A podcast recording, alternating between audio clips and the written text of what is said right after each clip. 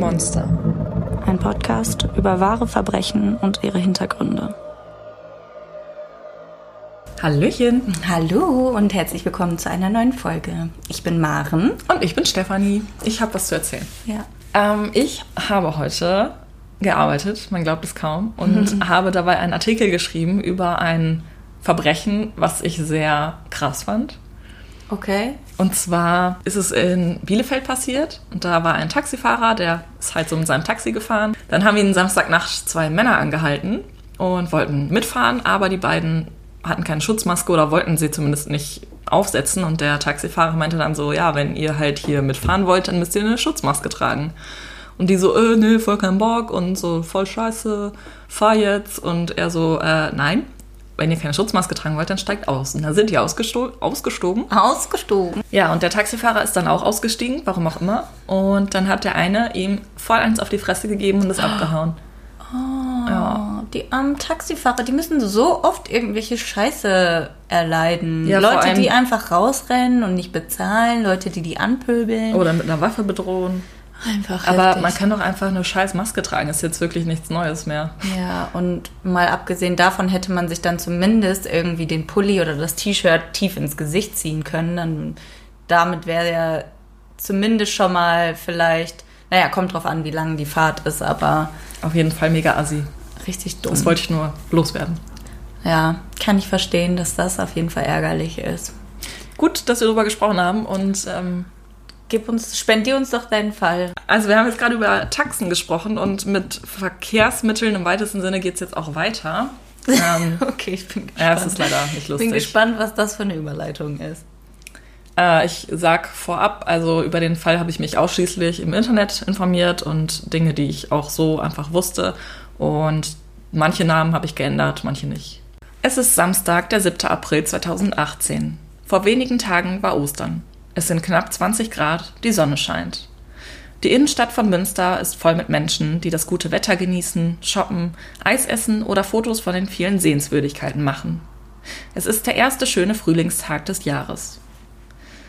Wie an jedem Samstag ist es brechend voll in der City. Die Menschen tummeln sich in den Geschäften oder nehmen nachmittags einen Snack im Restaurant zu sich. Die 54-jährige Tilda S. ist an diesem Tag mit ihrer Schwester in der Stadt. Die beiden Frauen kommen aus dem rund 40 Kilometer entfernten Metelen. Heute sind sie mit dem Fahrrad nach Münster gekommen. Es ist ein richtig schöner Ausflug. Um den Durst nach der langen Fahrt zu stillen, wollen sie sich in ein Lokal setzen. Tildas Schwester Annie möchte den Kiepenkerl, denn dort kann man so nett sitzen, findet sie. Da es Samstag ist und bestes Wetter, rechnen die beiden eigentlich nicht damit, dass sie einen Platz bekommen. Doch wieder erwarten klappt es und die beiden schnappen sich einen gerade frei gewordenen Tisch. Der Platz um das Kiepenkerl-Denkmal ist belebt. Er besteht fast ausschließlich aus den Außenterrassen der zwei Lokale Kleiner Kiepenkerl und Großer Kiepenkerl, die den Platz einrahmen. Er liegt sehr zentral, jedoch nicht in der Fußgängerzone, sondern an einer Einbahnstraße. Diese wird hauptsächlich von Bussen, Taxen und Fahrradfahrern genutzt. Ab und zu kommt auch mal eine Kutsche mit einem Brautpaar vorbei. Das Standesamt ist ganz in der Nähe. Die Menschen, die auf der Terrasse sitzen, lassen sich die Sonne auf den Rücken scheinen, nippen an ihren Weinschollen. Vielleicht sprechen sie über Alltägliches, vielleicht über Wünsche, Ängste oder Erfolge. Vielleicht beobachten sie auch einfach nur die Menschen, die gerade vorbeigehen. Nicht alle von ihnen sehen den dunkelgrauen Kleinbus, der sich um 15.27 Uhr auf der Straße nähert und der in wenigen Sekunden die Idylle zerstören wird. Ein Mann sitzt am Steuer. Er fährt mit seinem Bulli schon seit einer Weile durch Münster. Was ihn antreibt, das weiß niemand. Doch als er die Menschenmenge auf dem Platz sieht, trifft er eine Entscheidung. Er reißt das Lenkrad nach rechts und steuert mit hohem Tempo auf die unwissenden Restaurantgäste zu. Der Kleinbus rammt zahlreiche Tische und Stühle. Auch Passanten fährt er an. Und natürlich die Gäste, die an den Tischen sitzen. Holz zerbricht, Gläser splittern, Teller krachen auf den Steinboden. Der Wagen kommt erst an einem Baum zum Stehen. Er hinterlässt eine Schneise der Verwüstung. Einen Moment lang ist alles ganz still. Dann bricht die Hölle los. Den Knall aus dem Wageninneren hört fast niemand. Zu laut sind die Schreie, das Stöhnen der Verletzten und die Rufe der Angst. Unter den Gästen sind auch Hubert K. und seine Verlobte Melanie M. Sie sind aus Salzgitter angereist. Der Besuch in Münster war ein Weihnachtsgeschenk von dem Bauingenieur an seine Freundin. Zuerst machen sie eine Krimi-Stadtführung. Die beiden sind Fans von Wilsberg. Anschließend wollen sie im Kiepenkerl etwas trinken. Melanie nimmt schon Platz, während Hubert zur Toilette geht. Als er das Lokal betritt, hört er draußen einen wahnsinnig lauten Knall. Er rennt sofort auf die Terrasse. Wo zuvor Tische und Stühle waren, stand nun ein Auto, und meine Frau befand sich an einer anderen Stelle als zuvor, sagte er in einem Interview mit der Zeitung. Hubert rennt zu seiner Melanie. Er sieht, dass sie schwer verletzt ist. Er nimmt sie in den Arm, redet auf sie ein. Bitte, stirb nicht. Irgendwann übernehmen die Ärzte die Versorgung von Melanie. Hubert wird von der Polizei aufgefordert, den Platz zu verlassen. Er wird, wie alle anderen Opfer und Verletzten, erstmal auf den nahegelegenen Domplatz gebracht. Derweil wird Melanie ins Krankenhaus transportiert. Sie muss notoperiert werden. Eine Nacht verbringt sie auf der Intensivstation. Am nächsten Tag gibt es gute Nachrichten. Melanie kann auf die normale Station verlegt werden. Sie wird durchkommen. Doch nicht alle Menschen schaffen es. Zwei Gäste des Kietenkerls sind sofort tot. Es sind eine 51-jährige Frau aus dem Kreis Lüneburg sowie ein 65-jähriger aus dem Kreis Borken. Der Mann war pensionierter Lehrer an einer Realschule.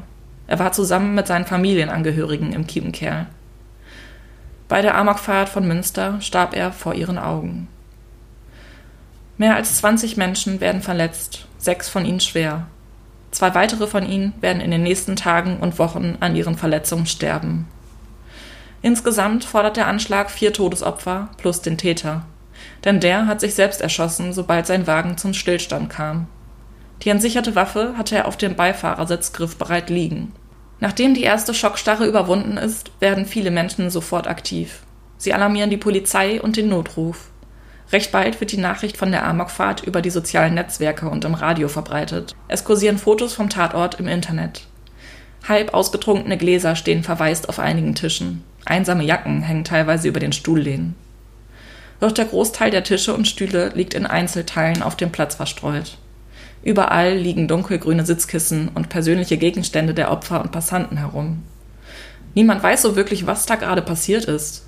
Jetzt heißt es erstmal, den Verletzten zu helfen. Innerhalb weniger Minuten sind hunderte Polizisten am Tatort eingetroffen. Sie hatten eigentlich zur gleichen Zeit eine Demonstration von Kurden in der Innenstadt begleiten sollen. Tilda S., die gerade erst mit ihrer Schwester angekommen war, hat bei dem Anschlag schwere Verletzungen erlitten. Ihr Becken ist dreimal gebrochen, das Fußgelenk ist zersplittert und in einer komplizierten Operation muss eine Schraube in ihre Wirbelsäule gesetzt werden. Tilda wird sich mühsam in den Alltag zurückkämpfen müssen. Sie feiert die kleinen Erfolge. Aber es sind nicht nur die körperlichen Schäden, die sie plagen. Auch psychisch hat die Tat Schäden hinterlassen. Das gilt auch für die zahlreichen Passanten und die Gäste, die nicht unmittelbar verletzt wurden. Aber kehren wir zurück zum Tatort. Die Polizei ist inzwischen vor Ort und sperrt alles ab. Die Verletzten werden versorgt. Das Einzige, das sich in der allgemeinen Hektik nicht bewegt, ist der dunkelgraue Bulli, der mitten auf dem Platz steht. Es ist ein Kleinbus, wie es ihn zuhauf gibt. An den Seitenleisten am Dach befinden sich bunte Aufkleber aus der ganzen Welt. Am Heck ist ein Fahrradträger angebracht. Drähte sind außen am Wagen und führen ins uneinsehbare Fahrzeuginnere. Die Polizei hat Sorge, dass es sich um eine Bombe handelt. Außerdem haben Zeugen berichtet, dass unmittelbar nach der Tat zwei Menschen aus dem Bulli gesprungen sein sollen und geflüchtet sind. Die ganze Innenstadt wird daraufhin abgeriegelt. Alle Geschäfte müssen schließen. Menschen werden mit speziell eingesetzten Bussen aus dem Stadtgebiet herausgebracht. Noch ist nicht klar, ob es bei diesem einen Anschlag bleiben wird. Immer wieder fällt das Wort Terroranschlag, versehen mit einem Fragezeichen. Unter den Menschen in Münster herrscht Unglaube, Fassungslosigkeit, Panik. Ein Anschlag in Münster? Das kann doch gar nicht sein. Überall stehen SEK-Beamte mit Maschinenpistolen und vermummten Gesichtern und überwachen die Abläufe. Sie sind da, um die Passanten zu schützen. Und dennoch jagt ihr Anblick den Leuten Angst ein. Auf dem Schlossplatz landen Rettungshubschrauber. Auf dem Domplatz ist der Sammelort für über 1000 Polizisten. Facebook-Nutzer werden gebeten, mit einem Klick zu bestätigen, dass sie sich nach dem Anschlag in Münster in Sicherheit befinden. Ein Inder hält sich trotz der Räumung in der Sperrzone auf. Drei bewaffnete Polizisten befehlen dem Mann, sich auf den Boden zu legen, doch er scheint sie nicht zu verstehen. Sie können ihn überwältigen. Ein Video von der Festnahme geht bei Facebook viral. Nach wie vor ist noch unklar, ob es weitere Täter gibt. Später stellt sich jedoch heraus, dass der junge Mann nichts mit der Amokfahrt zu tun hatte und die Anweisung der Polizisten einfach nicht verstanden hat. Aber Vorsicht ist besser als Nachsicht. Ein Großteil der Verletzten wird in die Münsteraner Uniklinik gebracht. Kurze Zeit später ruft das UKM zur Blutspende für die Verletzten auf. Die Solidarität ist groß. Binnen Minuten stehen 300 Münsteraner Schlange, um zu spenden. 175 von ihnen können in den nächsten Stunden tatsächlich ihr Blut für die Opfer spenden. Derweil laufen die Ermittlungen in der Innenstadt weiter. Das Auto wird untersucht. Der Kampfmittelräumdienst überprüft vorsichtig, ob die Drähte beim Öffnen des Wagens eine Sprengfalle auslösen könnten. Doch dem ist nicht so. Die Identität des Fahrers wird außerdem noch am Abend geklärt. Der Täter ist Jens R. Er ist 48 und arbeitet als selbstständiger Industriedesigner. Finanziell ging es ihm immer gut. Er hatte mehrere Wohnungen in Deutschland und bis zu fünf Autos gleichzeitig. Doch in den letzten Jahren scheint das Geschäft nicht mehr so gut gelaufen zu sein wie bisher. Jens R. sieht nicht gefährlich aus. Er hat nur noch wenige Haare, leichte Pausbäckchen und ein Kinnbart. Auf den ersten Blick könnte er sogar sympathisch sein. Gebürtig stammt er aus dem Sauerland, er wohnt aber seit mehreren Jahren in Münster. Sofort holt die Polizei alle Informationen über Jens R. ein, die sie bekommen können. Der 48-Jährige ist schon mehrfach als psychisch labil eingestuft worden und ist für die Polizei auch kein Unbekannter. Noch am Nachmittag durchsuchen sie seinen Hauptwohnsitz in Münster. Sie suchen nicht nur nach Beweisen, vor allem wollen sie eine Antwort auf das Warum. Was war das Motiv für die Tat? In der Wohnung stoßen die Beamten auf einige halbwegs gefährliche Gegenstände, aber nichts Bahnbrechendes. Jens R. hatte ein paar Gasflaschen, Kanister mit Bioethanol und Benzin sowie Polenböller in seiner Wohnung aufbewahrt. Bei der Durchsuchung findet sich außerdem eine AK-47, die jedoch unbrauchbar gemacht wurde und nicht mehr funktioniert. Scheinbar nutzte er sie nur zu Deko. Was? oh mein Gott, ja, das ist. Naja, viele Menschen haben ja auch irgendwelche Airsoft-Pistolen oder irgendwelche, was weiß ich, Sachen rumstehen. Aber trotzdem eine echte AK-47. What the fuck? Ja, wo kriegt man sowas her? Bis in den späten Abend ist die Spurensicherung am Tatort beschäftigt. Nachdem die Sprengstoffexperten die Entwarnung gegeben haben, kann das Fahrzeug durchsucht werden. Die Ermittler finden eine Schreckschusspistole und weitere Polenböller. Die Waffe, mit der Jens R. sich erschoss, stammt aus dem ehemaligen Jugoslawien.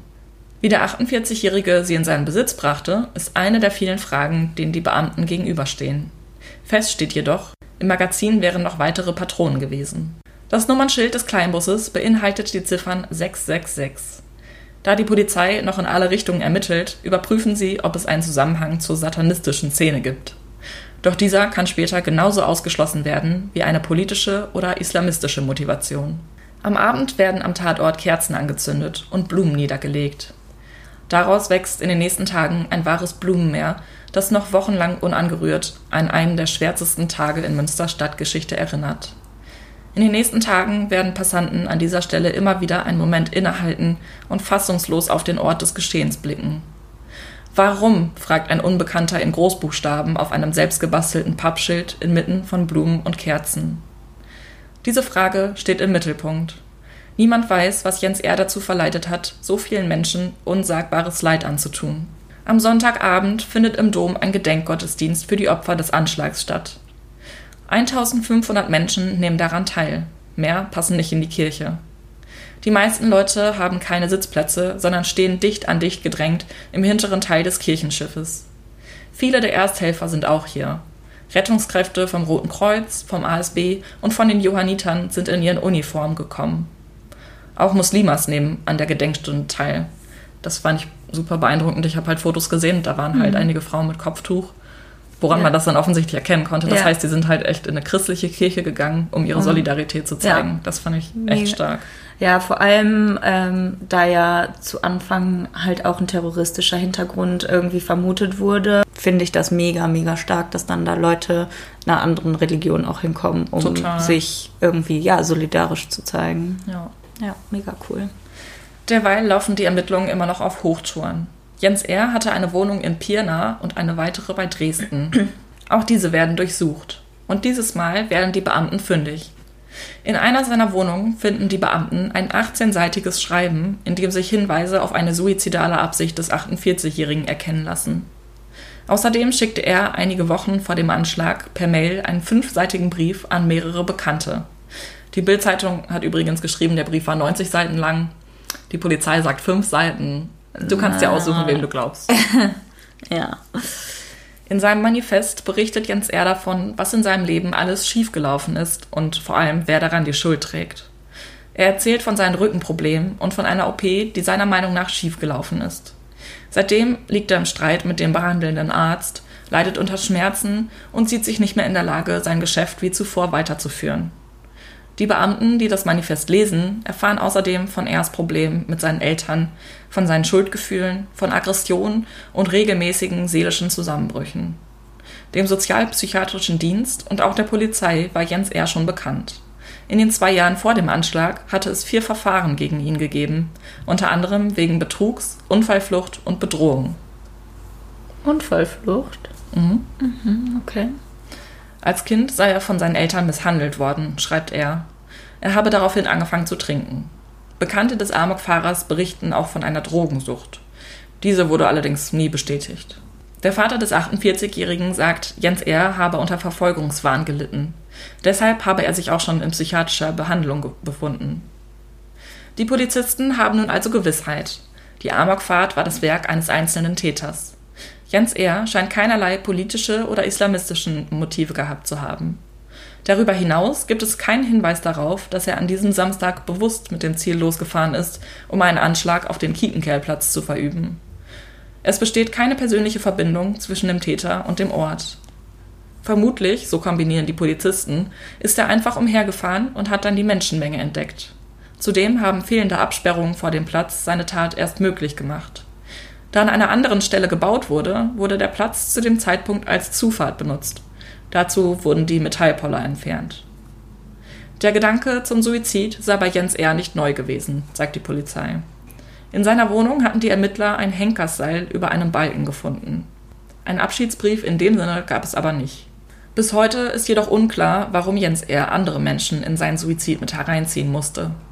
In einem anderen Brief hatte der Industriedesigner mal geschrieben, dass sein Selbstmord so spektakulär wie möglich sein sollte.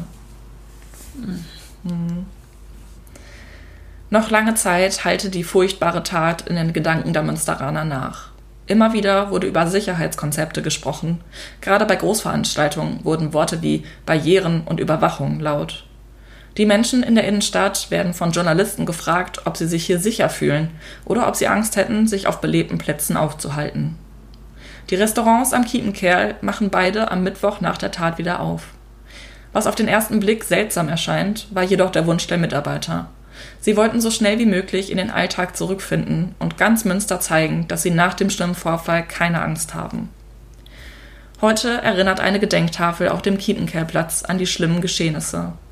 Alle Verletzten wurden nach spätestens mehreren Monaten aus den Krankenhäusern entlassen. Mit den seelischen Folgen werden die meisten von ihnen jedoch heute noch zu kämpfen haben.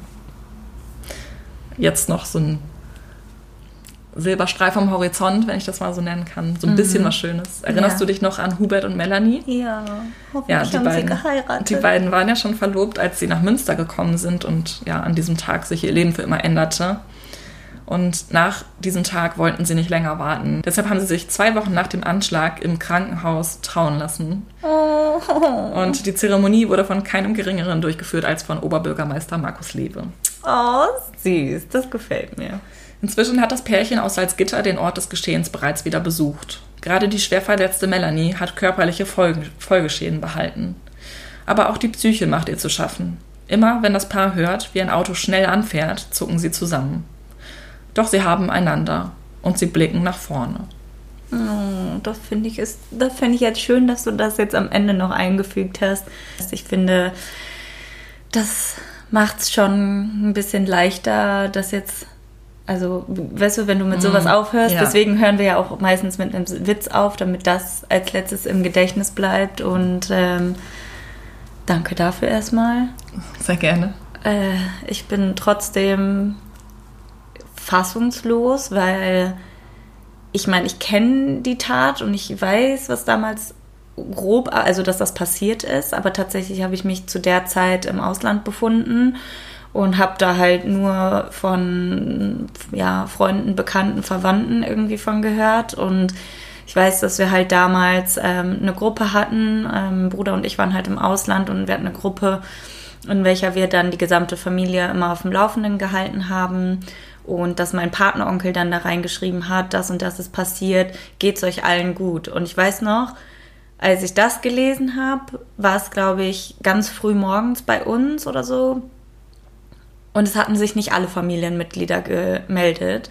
Und ich weiß, dass meine Großeltern halt ganz in der Nähe wohnen und ich weiß auch, dass meine Großeltern des Öfteren mal an einem Samstag auf den Markt gehen, der quasi vom Kiepenkerlplatz unten führen so Treppen hoch zum äh, Markt am Domplatz und das ist genau der Weg, an welchem meine Großeltern vorbeilaufen müssen, um dahin zu kommen. Und ich habe nur gedacht, lieber Gott, auch wenn ich nicht an dich glaube, bitte lass meinen Großeltern nichts passiert sein. Und natürlich auch anderen Leuten, die ich kenne, nicht.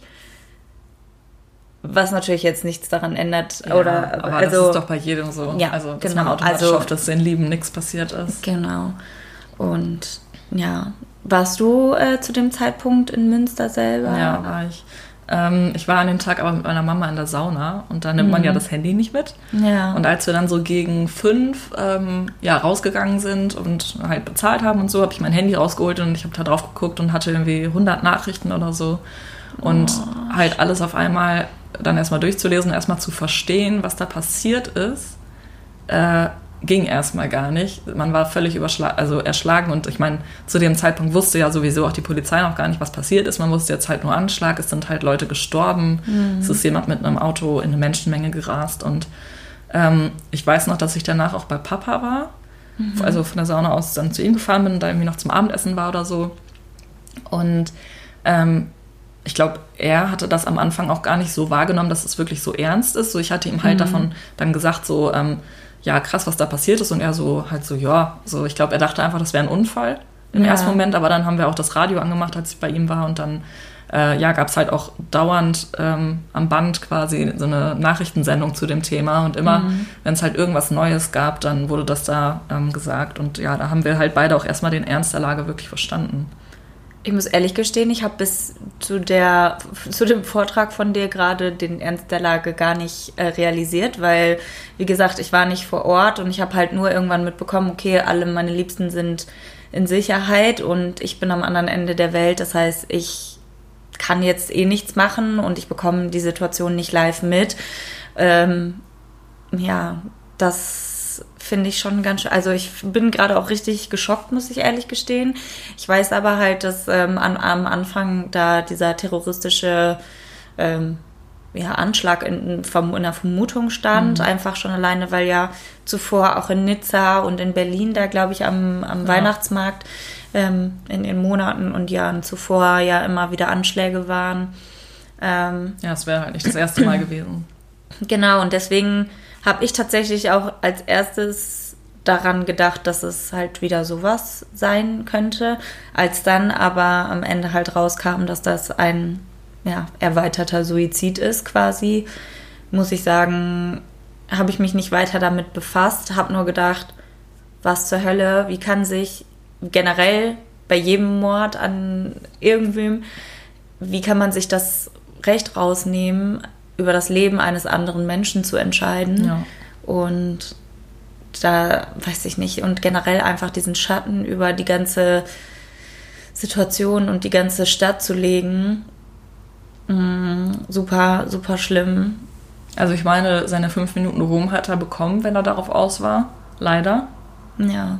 Aber ich kann es halt auch überhaupt nicht also ich meine, die Dinge, über die wir hier sprechen, die können wir nie nachvollziehen, also sehr selten zumindest. Ja. Auch in dem Fall fällt es mir einfach super schwer, ja, unschuldige Menschen quasi dann damit reinzuziehen, wenn es einem selber halt schlecht geht. Also ja. was mir natürlich leid tut, dass es ihm auch nicht gut ging und dass er vielleicht auch nicht die Hilfe bekommen hat, die er wollte. Ja. Du hattest gesagt, er war schon in psychologischer Behandlung wegen diverse ja, aber nicht, Sachen. Nicht aber aktuell, nicht zu dem ah, Zeitpunkt. nicht aktuell. Und auch ähm, war das auch bezüglich der Suizidgedanken oder? Das kann ich dir jetzt so konkret nicht sagen. Okay. Ich glaube nicht. Ich glaube, das war mehr so wegen der, des Verfolgungswahns mhm. und halt generell einfach psychischer Labilität. Ähm, ich glaube, es, man hätte es nachher noch in der Zeitung zum Beispiel gelesen, wenn jetzt ein Psychologe ihn betreut hätte und äh, gesagt hätte, dass er auf jeden Fall schon mal Suizidgedanken geäußert hätte. Mhm. Wenn dem aber auch so gewesen wäre, dann wäre er ja auch viel engmaschiger überwacht worden. Ja, das stimmt. Das ist echt Wahnsinn. Ich verstehe, ich persönlich verstehe das halt nicht. Und da spreche ich halt, sage ich mal, aus äh, ja, mehr oder weniger persönlicher Erfahrung. Ich verstehe halt nicht, wie man sich keine Hilfe holen kann, wenn man so tief angekommen ist und sich dann noch entscheidet, andere Leute mit reinzuziehen und noch weniger kann ich verstehen, wieso Leute aus ihrem Suizid so, eine, so ein Riesending machen wollen. Mhm. Das erschließt sich mir komplett nicht, weil ich meine, ähm, in der Logik, diese Person wird nicht mitbekommen, ob ihr Nö. Tod irgendwie äh, da die Welle macht. Ähm, logisch ist es so, dass natürlich bei so einem ja, Anschlag, sage ich mal, dass da von seiner Seite aus natürlich recherchiert wird und dass da ähm, ja, zumindest seine, ich sag mal, fünf Minuten Ruhm auf jeden Fall auf ihn zukommen werden. Auch sehr risky meiner Meinung nach, dass er sich dann entschieden hat, sich zu erschießen, weil ich persönlich kenne halt genug oder beziehungsweise man hat doch schon von genug Fällen gehört, wo Leute ja. sich versuchen, irgendwie das Leben zu nehmen mit einer Waffe und dann. Aber er hat sie sich halt in den Mund gehalten ah, okay. und da ist ja. die Wahrscheinlichkeit einfach ja, sehr, sehr hoch, okay. dass das nicht falsch läuft, also schief läuft. Okay, das wusste ich jetzt nicht. Aber ähm, ja, wow. Ich kann es persönlich auch nicht nachvollziehen, warum man sich keine Hilfe holt, aber ich glaube, das ist halt, also es hängt auch mega von der Situation ab und wie man selbst einfach aufgestellt ist. Also ich glaube, das können wir jetzt so gar nicht ja, gut, das ist natürlich. Das ist natürlich dann auch, äh, wenn man weiß, dass er schon zuvor mal in psychologischer Behandlung war, ähm, kann das natürlich sein, dass er da vielleicht auch nicht so gute Erfahrungen gemacht hat und sich deswegen vielleicht nicht irgendwie in der Lage gesehen hat oder nicht gedacht hat, dass sich Hilfe zu holen jetzt ihm irgendwas bringt. Ja. Das kann natürlich auch sein und letztendlich musst du dir natürlich keine Hilfe holen, auch wenn das immer hilfreich ist. Ähm, ja, ihm hätte das wahrscheinlich schon geholfen. Ja, ja, definitiv. Ähm, ja, ich habe mir halt bei der Recherche wirklich alles mögliche Material, was ich finden konnte, nochmal durchgelesen und auch ganz viele Fotos angeguckt. Und ich muss sagen, ich saß hier echt gestern, ich hatte so eine Gänsehaut. Ich habe teilweise fast angefangen zu weinen, weil ich diese Bilder des Schreckens so, die haben mich so berührt und so mitgenommen. Ähm, halt zu sehen, wie der Tatort aussah und das, was da halt alles rumliegt. Und da sind halt Leute, die durch die Gegend rennen und versuchen irgendwie zu helfen. Ja. Also, ich weiß nicht, das hat mich irgendwie total mitgenommen. Mhm. Aber das hat mich mhm. auch damals, als es schon eben passiert ist, mega mitgenommen. Halt die Vorstellung, dass du einfach quasi ein ganz normales Leben hast. Zum Beispiel ist da halt eine, wir haben hier in Münster so einen Volleyballverein, der relativ professionell ist, glaube ich. Also mhm. eine Frauenmannschaft, der ist USC. Ja. Und da ist eine junge Spielerin, ich glaube, die war zu dem Zeitpunkt 20, aber lass mich nicht lügen, ich weiß es nicht genau. Äh, die ist da einfach mit ihrer Freundin vorbeigelaufen, in, genau in dem Moment, als er da halt reingesteuert ist. Und sie war halt auch schwer verletzt ja. und kann jetzt halt leider kein Volleyball mehr spielen. Also sie lag ähm, super lange irgendwie im Krankenhaus und ähm, ja, man hat danach auch noch gelesen, dass sie ihren Retter quasi getroffen hat, weil sie eine mega krasse, ich glaube auch eine Schädelverletzung hatte. Und mhm. er hat ihr halt auf jeden Fall irgendwie das Leben gerettet oder so. Wow. Ja, auf jeden Fall hat sie es dann nochmal versucht, in den Sport zurückzukehren, aber es ging dann halt einfach nicht und jetzt musste sie halt ihre Karriere beenden. Wie gesagt, die ist halt einfach nur da vorbeigelaufen und die anderen Leute saßen da halt mhm. einfach nur an einem schönen sonnigen Tag und von jetzt auf gleich ist halt nichts mehr so, wie es vorher war. Ich glaube, das kannst du auch gar nicht raffen in dem Moment, ja, wenn du halt merkst, auf einmal steht da jetzt ein Auto, wo gerade ein Tisch war. Ja. Und diese, dieses Szenario. Das ist ja wie, als wenn da jetzt eine Bombe eingeschlagen wäre. Ja, es passiert in Bruchteil von Sekunden und dann ist es schon passiert. Das und dann siehst halt du halt vor deinen Augen, wie vielleicht jemand, den du liebst, gerade fünf Meter mitgeschleift wird oder mhm. was weiß ich halt. Oder du siehst vielleicht sogar noch, wie sich jemand vor deinen Augen das Hirn aus dem Schädel pustet. Ja. Ich meine, da, ich meine, vor allem in der, auch in der Sekunde des Schusses, ähm, ist natürlich für die anderen Leute, die da anwesend sind, auch erstmal die Frage, du siehst ja vielleicht nicht aus jedem Winkel, was, dass sich gerade jemand das Leben genommen hat, sondern du hörst einen Schuss und du gehst davon aus, okay, jetzt geht's los, jetzt du hast die Panik deines Lebens, du rennst los wahrscheinlich, willst dich in, in Sicherheit bringen und ähm, Boah, das ist. Ja, oh, da schüttelt es mich gerade richtig. Ich glaube allerdings, dass die wenigsten diesen Schuss wirklich mitbekommen haben, Mhm. weil einfach, glaube ich, also das war ja direkt, nachdem er quasi dann stehen geblieben ist und ich glaube, dass die meisten dann einfach damit beschäftigt waren, Mhm. Ja, schon okay. den Verletzten zu helfen oder was auch immer. Ich glaube nicht, dass viele Leute auf, den, auf das Auto unbedingt noch geachtet haben. Ja, das stimmt. Aber selbst Leute, die vielleicht in etwas weiterer Entfernung waren, die so einen Schuss hörst du ja im Normalfall. Ähm, Weiß ich nicht, wie das ist, wenn der im Auto ist, wenn es eh dann so laut ist drumherum. Ah, das, also okay. bestimmt hört man Ja. das, aber vielleicht kann man es auch nicht unbedingt zuordnen. ja, und dann äh, sprechen wir vielleicht mal über die Tatsache, dass ähm, manche Zeugen berichtet haben, dass Leute aus dem Auto gesprungen sind, dass Krass, da oder? Leute auf der Flucht waren. Ähm, vermutlich da in deren Augen Ja. waren halt Leute in Die waren sich ja sicher, dass sie das gesehen haben. Ja. Also, mh, ich kenne das. Ich wurde auch mal, ich wurde auch mal von einem Auto angefahren. Also, das ist jetzt nicht vergleichbar, aber ich wurde einmal auch vom Auto angefahren und mir fehlten so viele Sachen und ich konnte mich aber an manche Sachen erinnern, die mh, nicht so passiert sind, wie sie passiert sind. Und das ist halt wirklich ganz extrem in so einem Schockmoment ist das eine absolute Reizüberflutung für dein Gehirn und dein Gehirn kann all diese Sachen nicht verarbeiten und das ist so quasi wie so ein mh, wie so eine Tasse und du schüttest da was rein und das, was du reinschüttest in diese Tasse, sind halt die, die Erinnerungen an oder was gerade passiert ist, was du gesehen hast. Und wenn diese Tasse voll ist, die speichert erstmal nur die wichtigen Sachen ab. Im Sinne von, oder weiß ich nicht, ob es wirklich die wichtigen Sachen sind, aber sie speichert auf jeden Fall nur so viel ab, wie es geht. Und alles, was darüber hinausgeht, ist irgendwo, fließt so drum herum, aber du kannst dich nur an die Sachen in der Tasse erinnern, sage ich mal, um das jetzt mal metaphorisch darzustellen. Und ähm, ich habe das damals, ähm, um das bei mir dann abzuschließen, auch halt in der Therapie aufgearbeitet, weil ich danach auch immer ähm, krasse Panikattacken im Verkehr hatte und ähm, das war schon verrückt, wie man sich dann da plötzlich angefangen hat, nach mehreren Sitzungen an Sachen zu erinnern, an die du dich vorher nicht erinnert hast. Oder dass du bemerkt hast, dass Sachen, die du vermeintlich gesehen oder gemacht hast, dann doch nicht so passiert sind, wie sie passiert sind, weil du dich im ganzen Prozess halt, weil du das so quasi aufgesammelt hast. Ja, also in dem Sinne, in diesem Prozess, in der Aufarbeitung, hast du quasi alles genommen, hast du eine größere Schüssel genommen, alles von dem, was in der Tasse ist und was drumherum war, versucht in diese Schüssel zu tun. Wow, das ist ein Metaphern interessantes sind. Bild.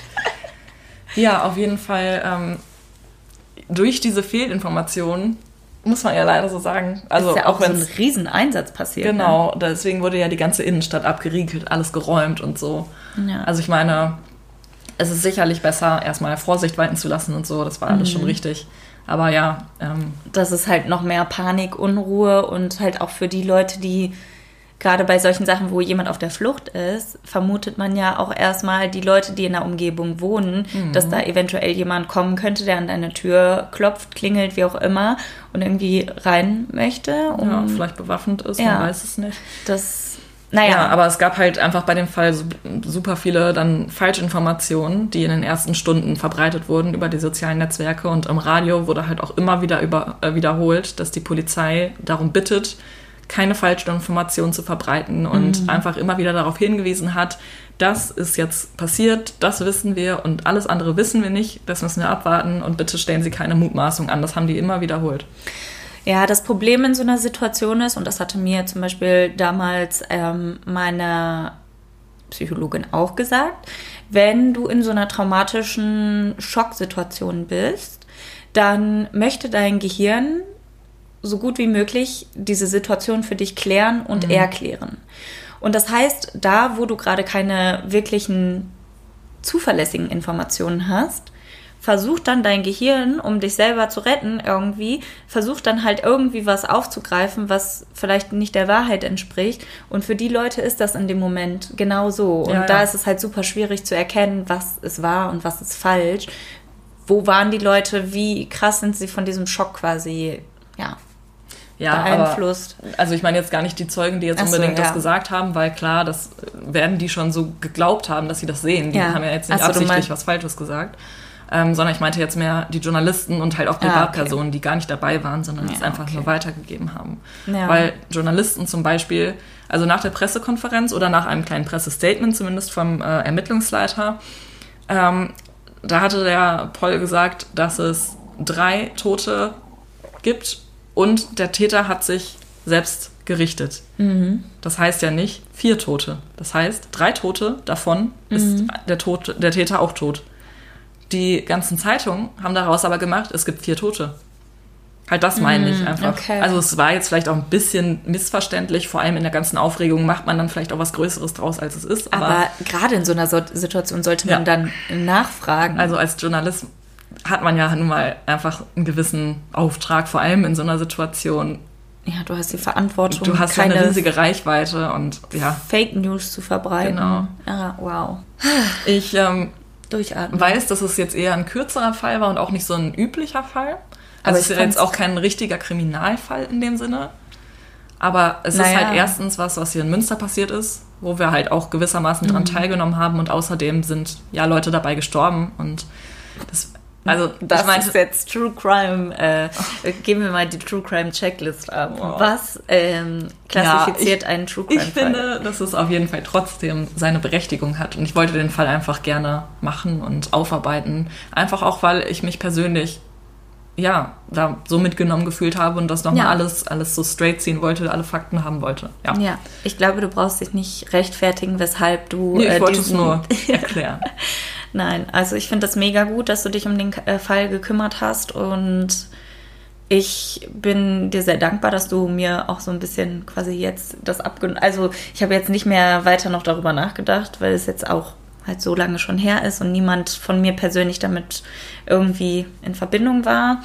Ähm, aber da das ja wirklich in unserer Heimat passiert ist und ja, da vielleicht halt dann auch gerade damals viele falsche News rumgegangen sind und die Leute vielleicht nicht auf dem neuesten Stand sind, ist es ja interessant, dann jetzt nochmal die ganze wahre Geschichte zu hören, die dahinter steckt. Und ähm, da danke ich dir auf jeden Fall für. Danke. Ja, gerne. Maren, möchtest du uns denn zum Schluss noch einen Witz erzählen? Ja, immer doch. Der heutige Witz kommt tatsächlich ähm, erneut von einer unserer lieben Zuhörerinnen. Mal ganz was Neues. Wir sind jetzt so ein bisschen wie äh, Mord of X beim Zu dumm zum Verbrechen. Wir, wir suchen uns gar keine Witze mehr selber raus, ähm, sondern wir, Vertrauen auf eure. Witzkenntnis. Ja, ist so. Ähm, genau, der Witz kommt dieses Mal von der lieben Isabel. Sie hatte uns ähm, letztens geschrieben und den fand ich irgendwie witzig. Was haben Toilettenpapier und eine Kreissäge gemeinsam? Was? Wenn du abrutscht, sind die Finger im Arsch. Ja, stimmt. Sehr Ja. gut, Isabel, danke schön. Danke dir dafür, Isabel.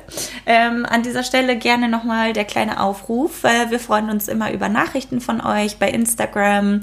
Ähm, folgt uns da gerne unter Menschen und Monster. Auch freuen wir uns immer über eine nette Bewertung auf Apple Podcasts. Wer also ein äh, Apple-Gerät in der Nähe hat, lasst uns doch gerne eine Bewertung da. Auch natürlich für andere User zu sehen, ob wir gut sind oder nicht. Also da, demnach entscheide ich zumeist, zumeist, ob ich einen Podcast anhöre oder nicht. Tatsächlich, ja. Im Normalfall schon. Ja, dann sage ich erstmal Danke fürs Zuhören. Und wir hören uns nächste Woche.